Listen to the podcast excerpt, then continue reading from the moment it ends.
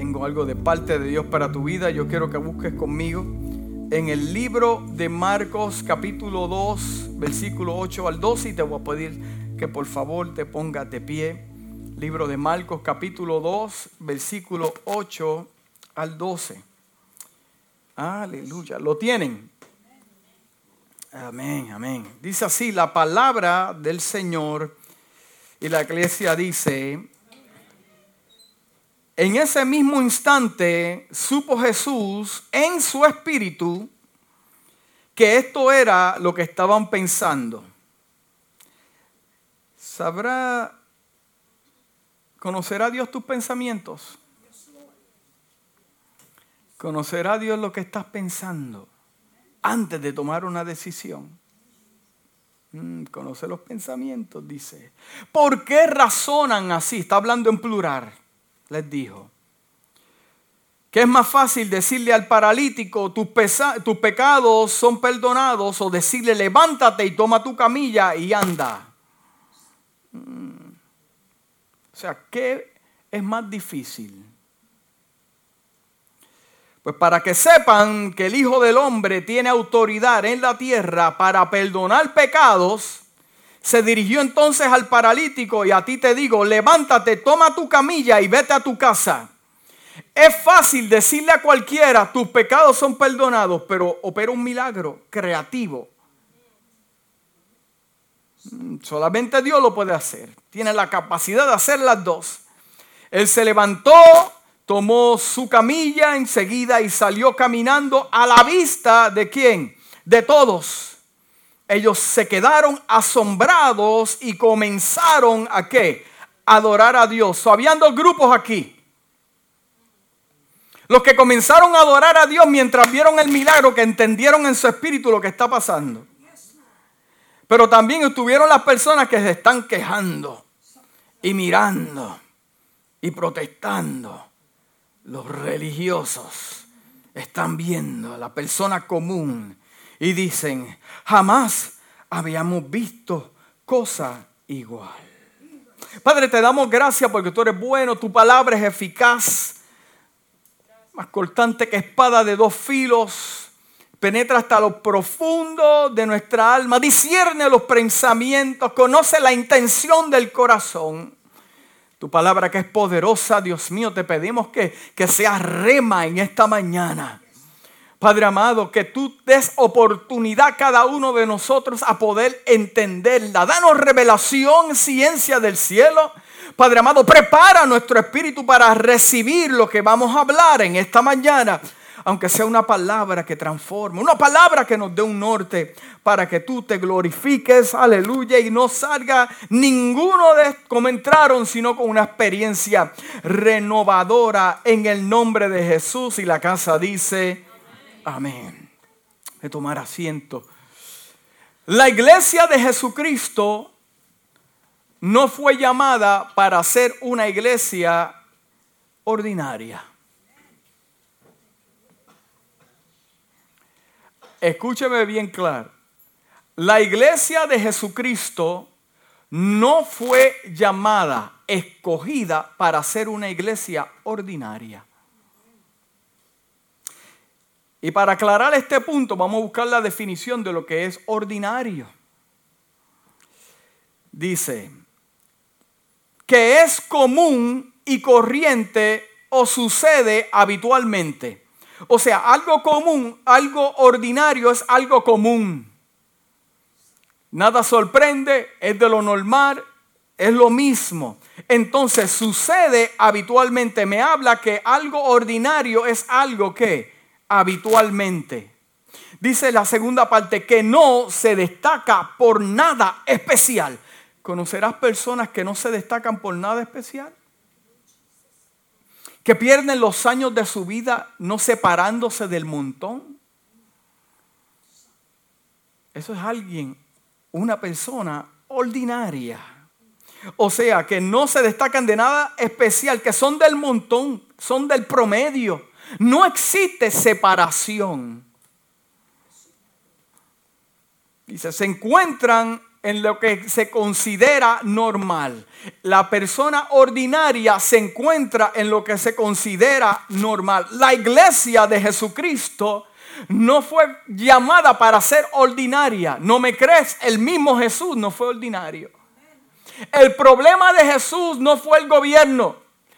Yo vi, eh, eh, eh, hermano, tuve que corregirlo. Ya yo estoy cansado de los errores teológicos. Alguien dijo en la televisión, Jesús lo, lo crucificó el gobierno. No, no, no, no, no, no, no. No, Jesús no lo... Herodes ni Pilato tuvieron pleito con él. El que tuvo pleito con él, los religiosos y la iglesia.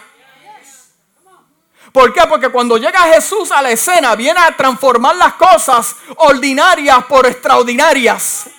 Y ahí es que viene el problema. O sea, una persona extraordinaria, que es lo opuesto a ordinario, eres rechazado porque vienes a traer una sustancia que ellos no tienen. Y por eso es que tú puedes llegar a los lugares y tú dices, pero me tratan mal, me siento raro. Pues claro, porque cuando llega alguien diferente causa impacto porque se separa del bonche. Una persona extraordinaria, que es lo opuesto a ordinario, cuando llega a los lugares viene a transformar, a derrumbar. ¿Para qué? Para hacer de nuevo lo que ha causado tanto la costumbre y lo común. So, cuando Cristo llega a la escena, viene a hablar de cosas extraordinarias. Mientras que la iglesia, mm, los religiosos, la costumbre. La iglesia del segundo templo se había convertido en una iglesia ordinaria.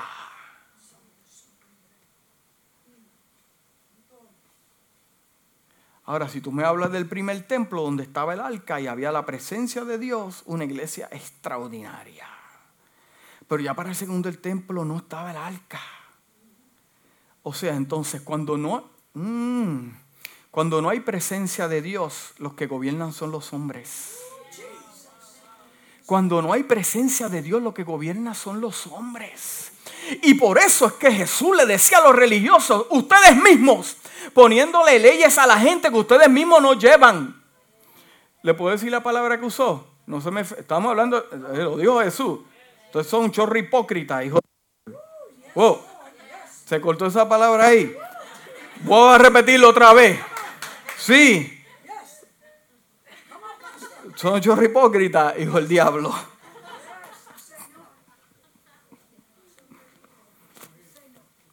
Lo crucificaron. Porque cuando tú llegas con algo preñado de parte de Dios, Dios nunca te va a dar algo que es común. La iglesia no fue llamada para ser común. Fue llamada para ser qué? Extraordinaria. ¿Por qué? Porque lo que es común se convierte en lo que es normal. Y lo que es normal o común no produce cambios. ¿Usted sabe por qué usted y yo estamos aquí? Por un Jesús extraordinario que llegó para cambiar la atmósfera, la costumbre, el mismo hábito. O sea, lo que es común, vuelvo y repito, no producirá cambios. Lo que es normal no producirá demanda.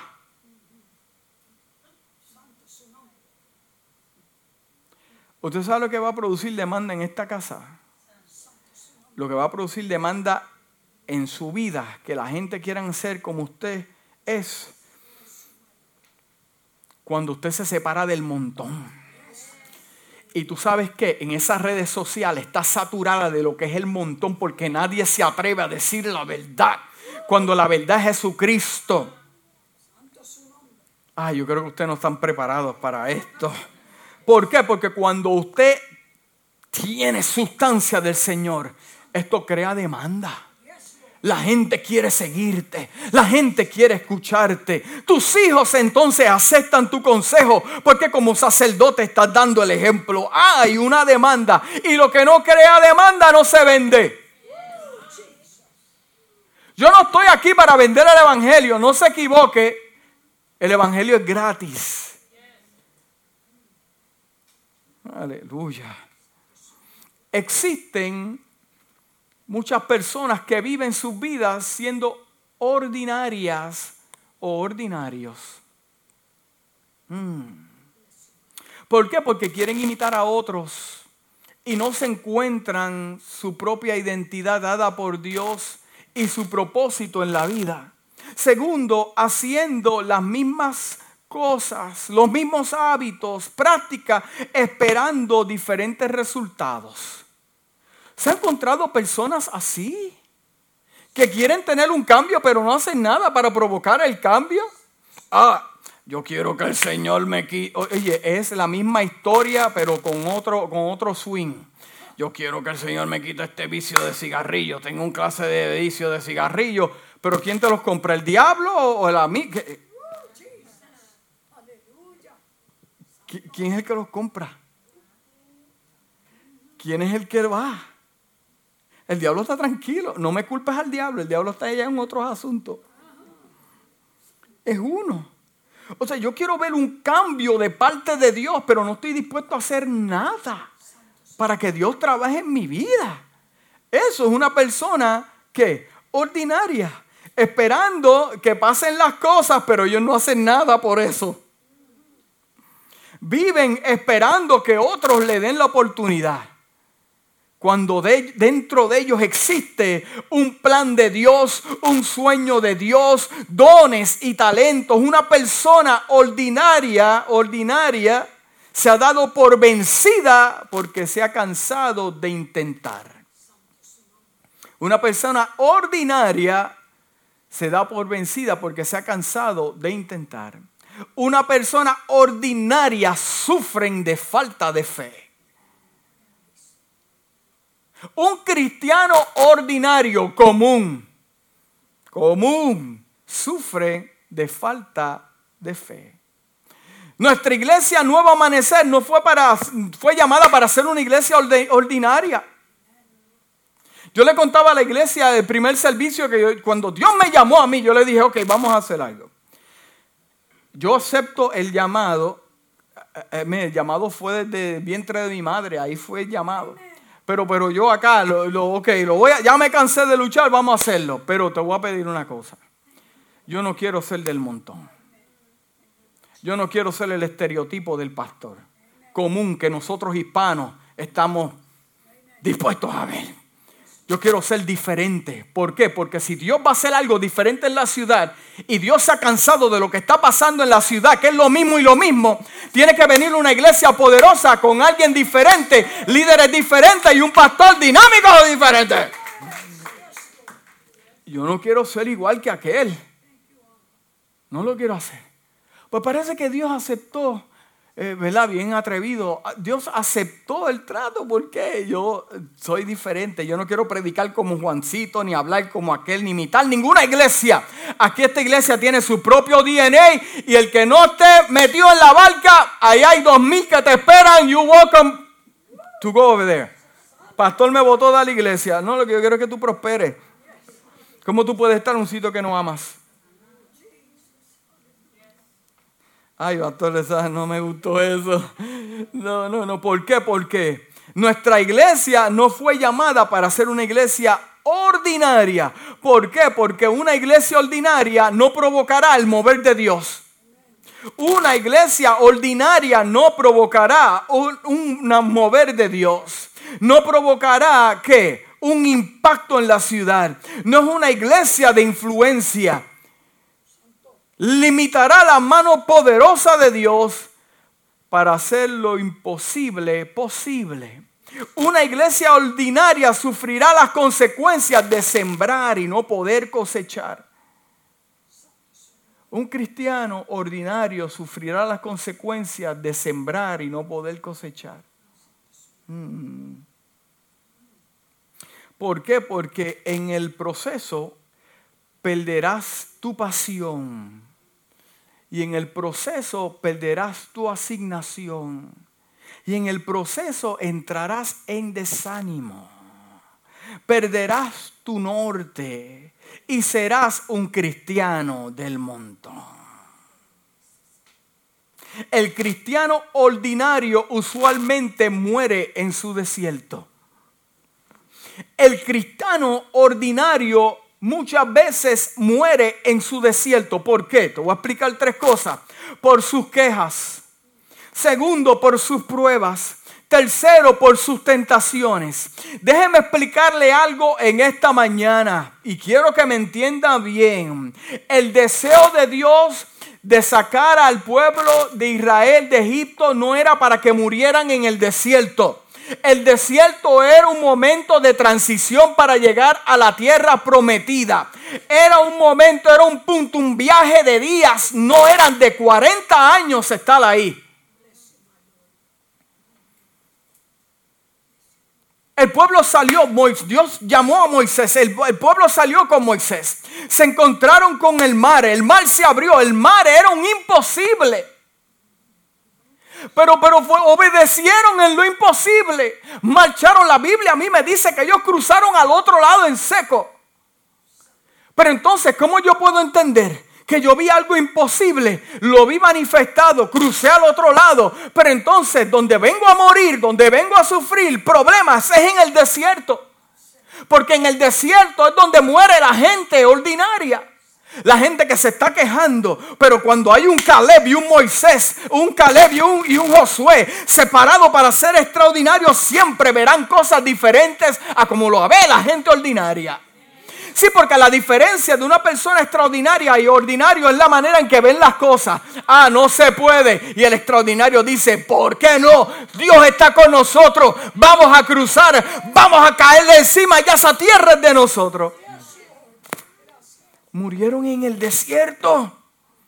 En el desierto murieron.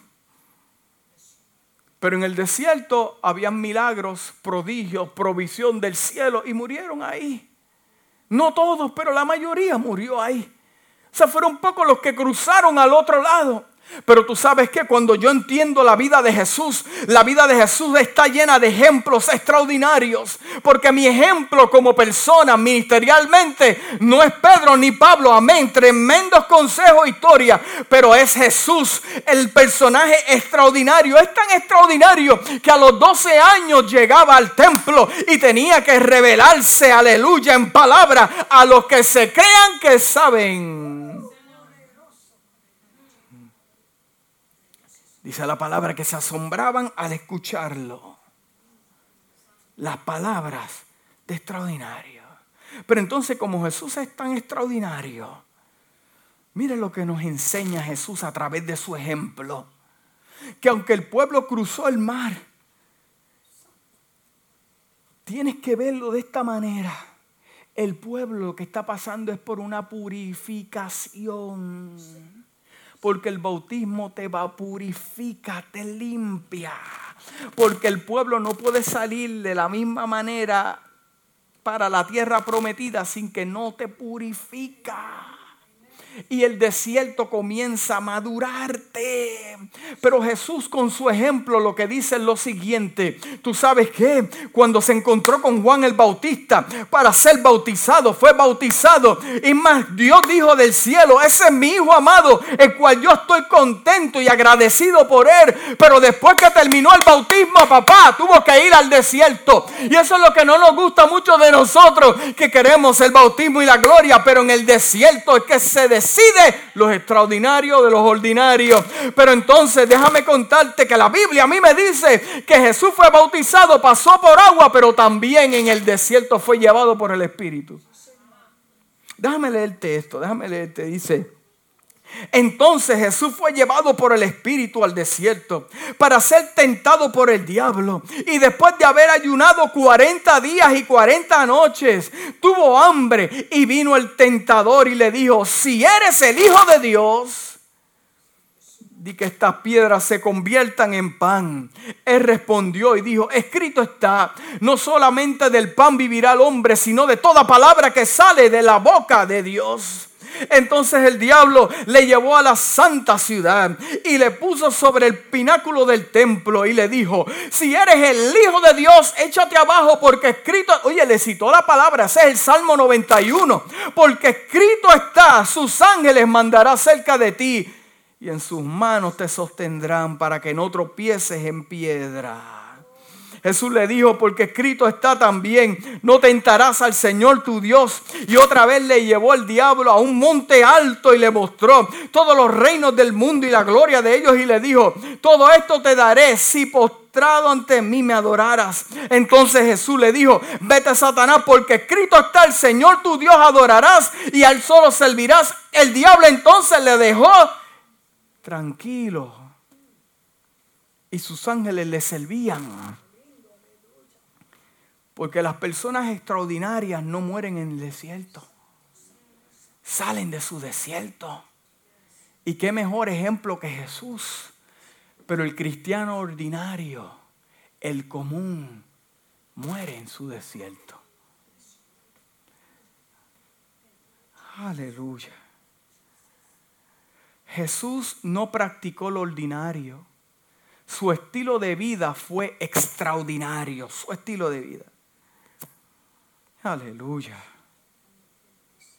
Por eso es que la iglesia fue llamada para ver cosas extraordinarias. Yo te quiero definir la, definición, la palabra extraordinario.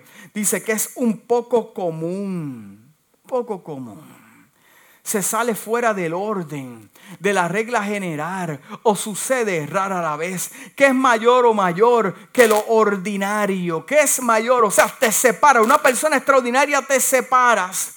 Una iglesia extraordinaria no es una iglesia común, se separa de lo normal. Una persona extraordinaria es que es atrevida.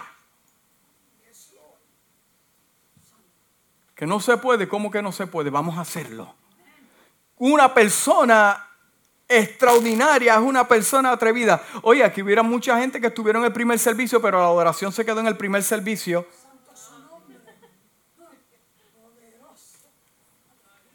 Anyways, lo coges, después.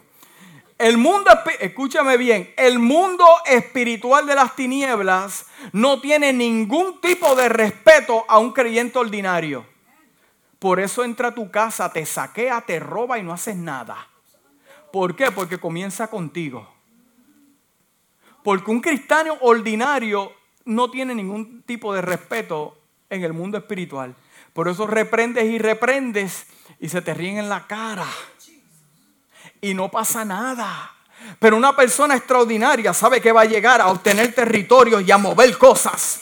Una persona extraordinaria viene a derrumbar para hacer algo nuevo de parte del Señor. Por eso es que los que son llamados para su reino y sus mejores soldados, Dios los llama para ser personas extraordinarias.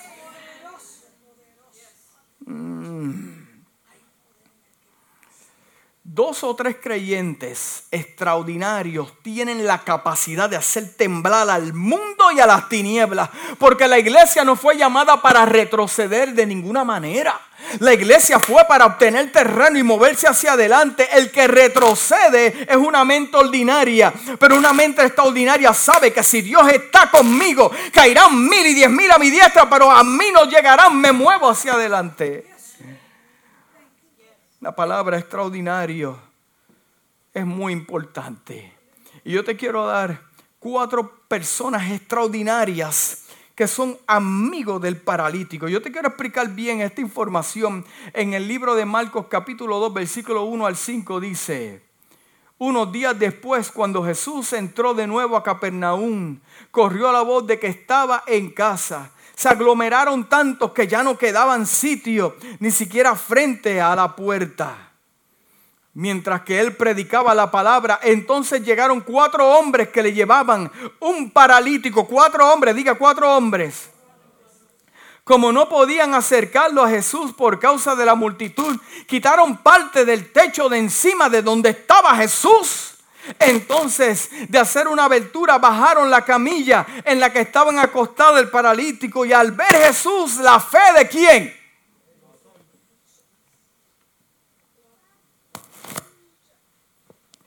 ¿Tú sabes lo que la gente pretende hoy? Que la gente venga de afuera enferma y la fe de ellos sea el que los sane. Esa es la mentalidad de la iglesia de hoy. Pero lo que yo veo en la palabra a mí me dice una otra cosa. Hoy los milagros no ocurren no porque no venga gente enferma, ni venga gente atada. Lo que pasa es que la fe de la iglesia es una fe común. Porque para tú ver milagros, tú tienes que tener una fe extraordinaria a otro nivel. Explícame eso, pastor. Bueno, ¿por qué? Porque estuvieron cuatro hombres que estuvieron de acuerdo a subirse al techo y romperle el techo a una casa que no era de ellos. Explícame usted que le rompan el techo a usted. Un techo que vale casi 13 mil dólares. Hoy en día, oh, no nos atrevemos, hoy no, no, no vamos a hacer esto, no vamos a hacer lo otro. Eran personas atrevidas. Entonces, para provocar este milagro, este paralítico tuvo cuatro amigos. Tuvo cuatro amigos. El primer amigo se llama misericordia. ¿Por qué? Porque vieron la necesidad.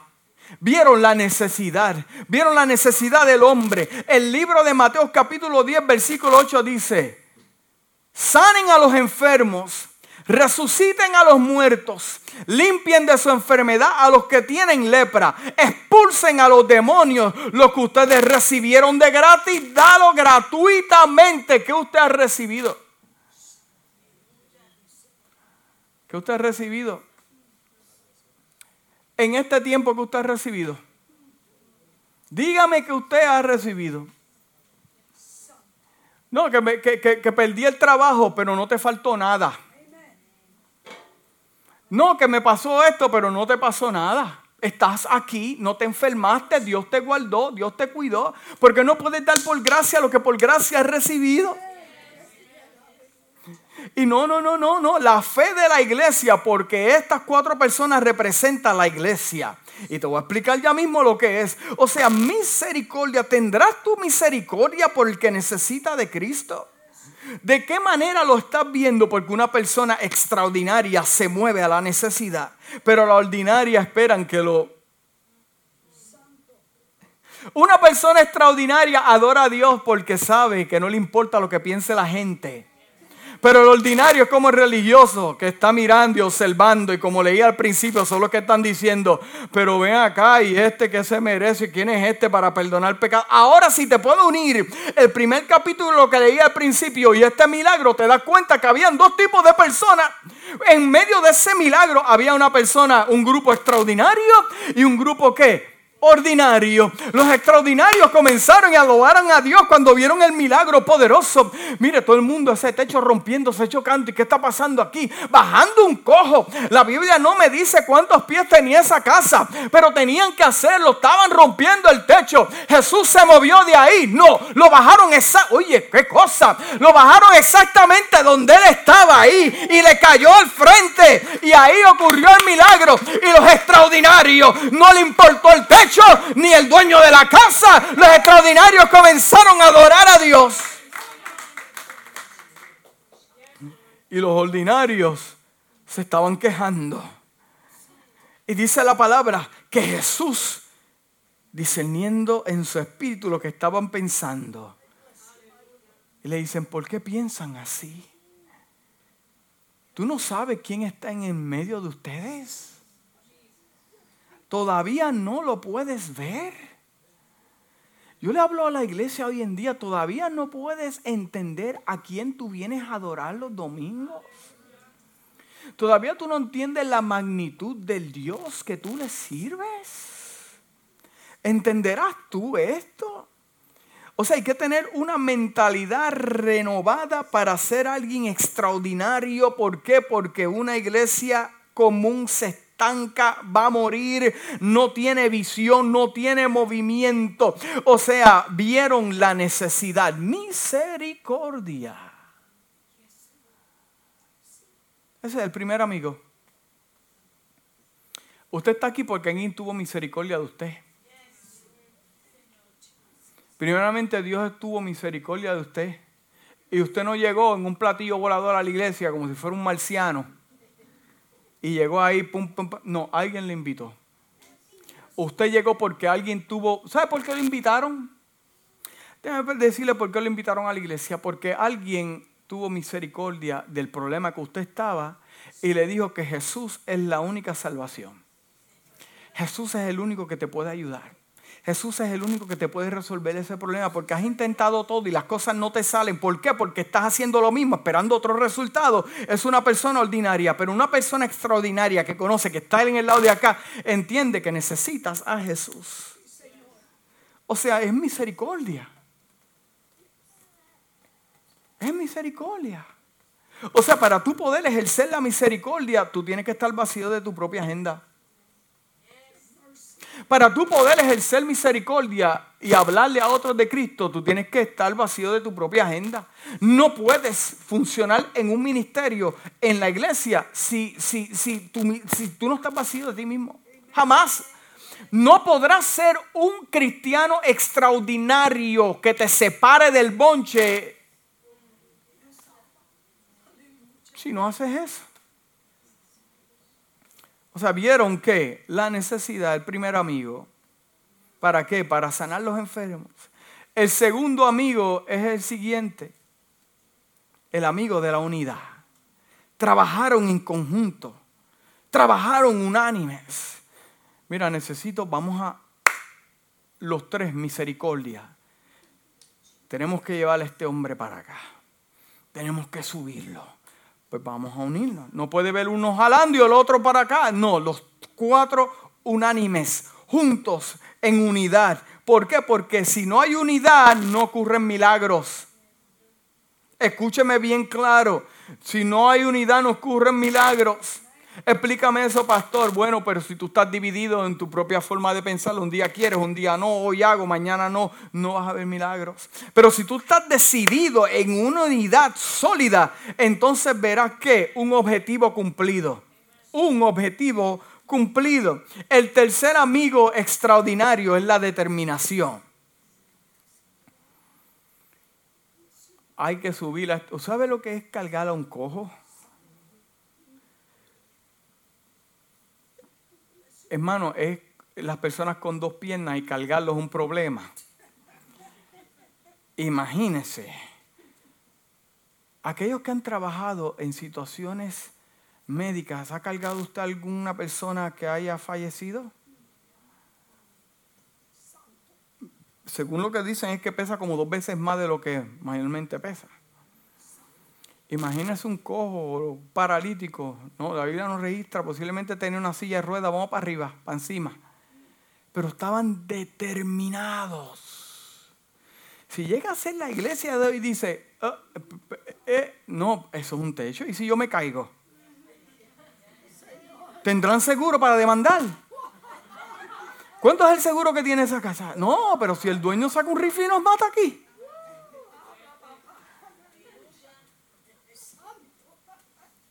Se le treparon en el. Mire, yo me imagino Jesús predicando allá adentro.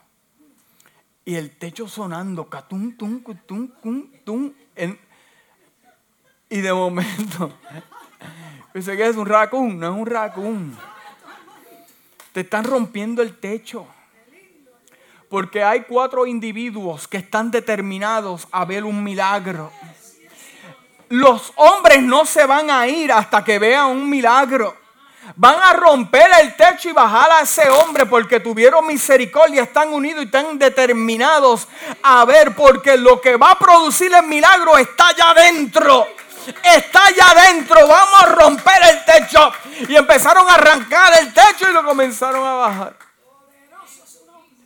Pregúntese cómo subieron ese cojo allá arriba. Sí, porque lo que pasa es que las personas extraordinarias siempre son menos que las ordinarias. Porque la Biblia a mí me dice que eso estaba lleno de gente. Por las ventanas, por las puertas. Pero cuatro fueron los que produjeron el milagro.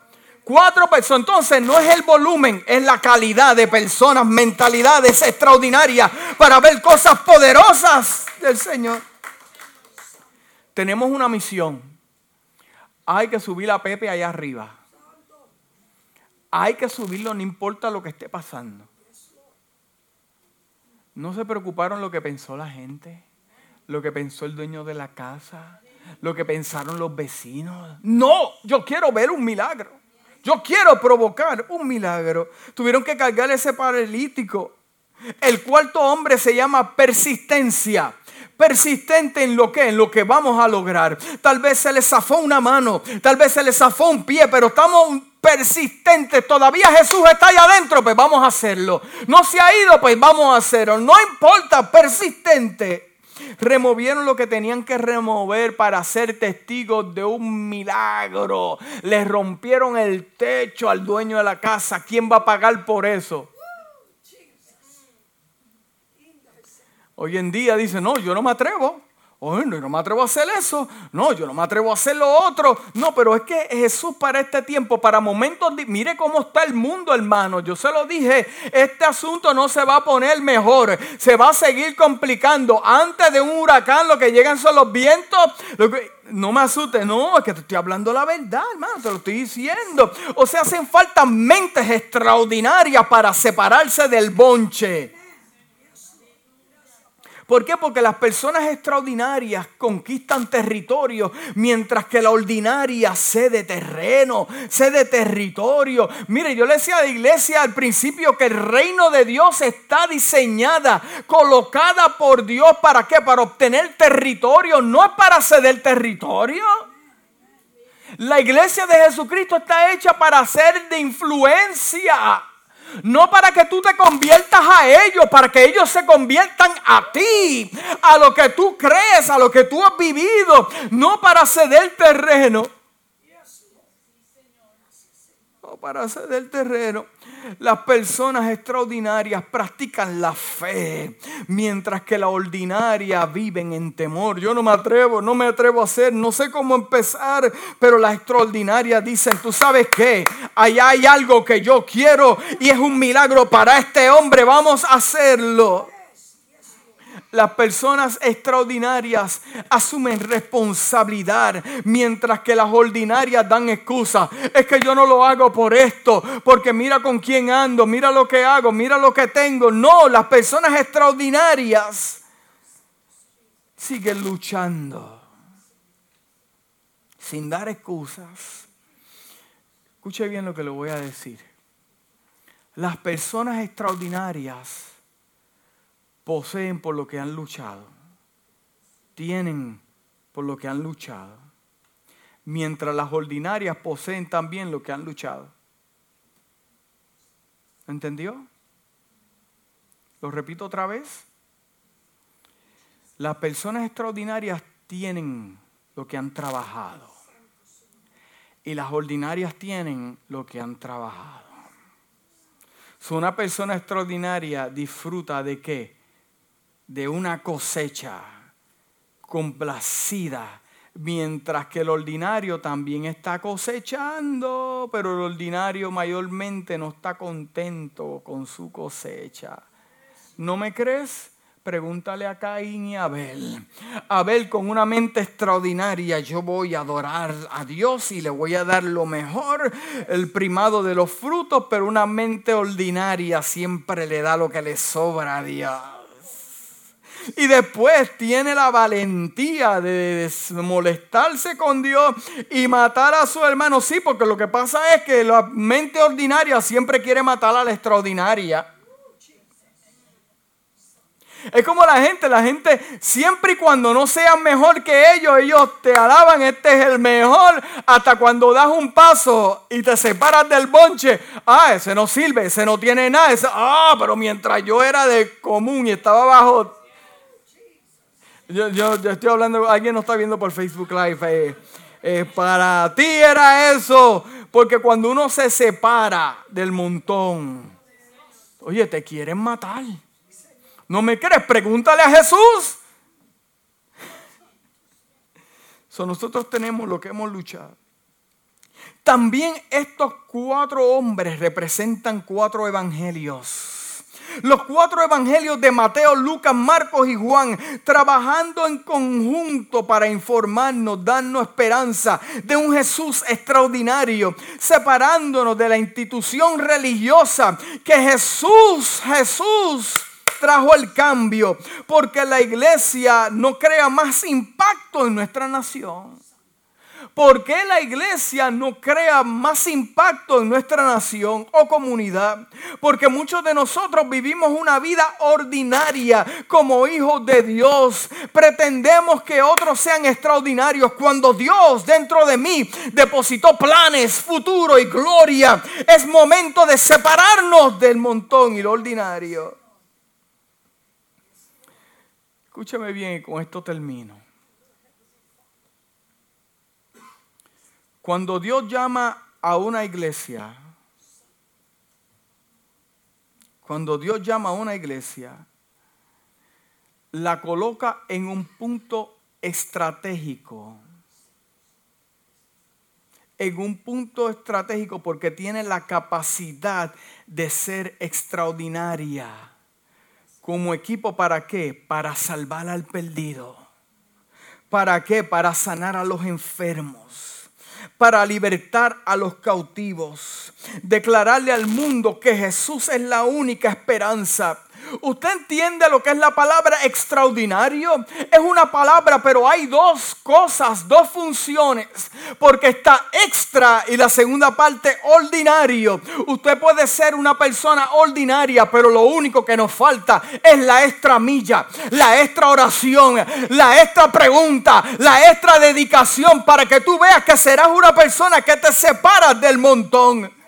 Mire, esa casa estaba llena de gente, gente por las ventanas, gente por las puertas. No había manera de entrar para ver ese milagro. Pero estos cuatro hombres dijeron, allá adentro hay algo que yo quiero. Hay un hombre enfermo aquí, pero vamos a romper el techo si se necesita. Porque tú sabes que hay milagros que no te van a llegar. Hay milagros que no te van a llegar. Tú tienes que buscarlo. Tú tienes que lanzarte. No le tengas miedo a nada. Tú eres una persona persona ordinaria llamada para ser extraordinaria en el Señor. Si hay que romper el techo, rompe el techo. Si hay que derrumbar la casa, derrumba la casa. Pero el milagro está allá adentro. El milagro tiene mi nombre y mi apellido y mi seguro social es para mí. Milagros que yo tengo que buscar no me van a llegar. Sí, pero Dios me habló. Sí, pero Dios te habló no para que te quedes sentado y ser una persona ordinaria. Dios te llamó para seguir caminando hacia adelante. Olvídate del complejo y lo que diga la gente. Muévete porque Dios tiene algo diferente sentado, que me llegue el milagro, que me llegue el llamado, que me llegue a ser pastor, que me llegue a ser evangelista, que me llegue aquí, tengo dolor con esto, sacúdete esa mentalidad en el nombre de Jesús y pelea por tu milagro. O oh, no me cree, pregúntale a la mujer de flujo de sangre que dijo, aunque hayan miles, aunque hayan cien, ese hombre tiene mi milagro y aunque yo toque el borde de su manto, seré sana. De tal manera que tuvo oposición. No muévete, muévete para acá, muévete para allá. Pero ella dijo, no me interesa. Yo quiero tocar el borde de su manto. Habrán hombres y mujeres con esa actitud extraordinaria. Y que experimentó esa mujer un milagro extraordinario. Yo necesito un milagro extraordinario. Pero para eso tocamos al cielo.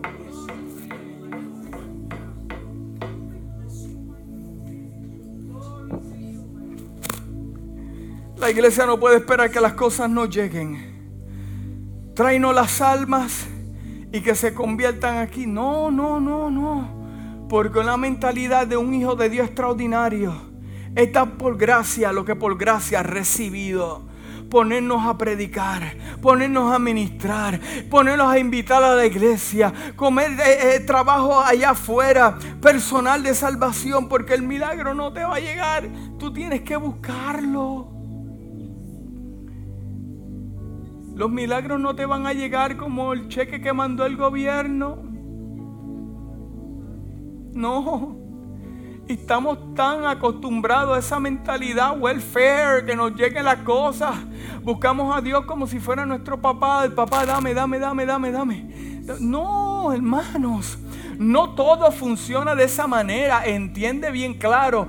Hay batallas que tienes que luchar Hay batallas que tienen tu nombre y son tuyas, pero la ventaja es que ya están ganas. Y el Señor lo que te dice es camina por ahí, sigue moviéndote porque la victoria la tienes tú. No me quieres creer. Pregúntale a un Josué, a un Caleb y lo que pasaron los diez espías que hasta los mataron. Pero esos dos hombres se mantuvieron firmes en lo que habían creído.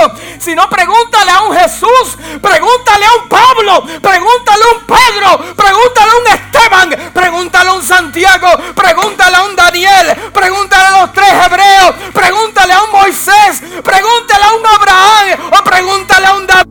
Pregúntale a ver lo que te van a decir. Yo siento a Dios en esta mañana.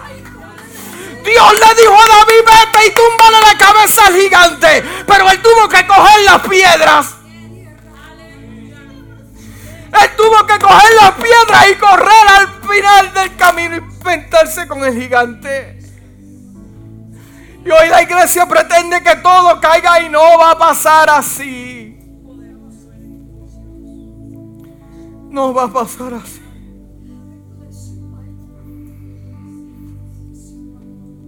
¿Qué nos enseñara los discípulos hoy en día si se llegan a aparecer en la iglesia? No fue un virus que los metió a la casa. Le estaban matando a la familia. Sus hijos murieron. Fueron quemados. ¿Qué ha pasado usted? Por causa del Evangelio. Somos llamados para ser gente extraordinaria. No para quedarnos que para hacer las cosas no van a pasar.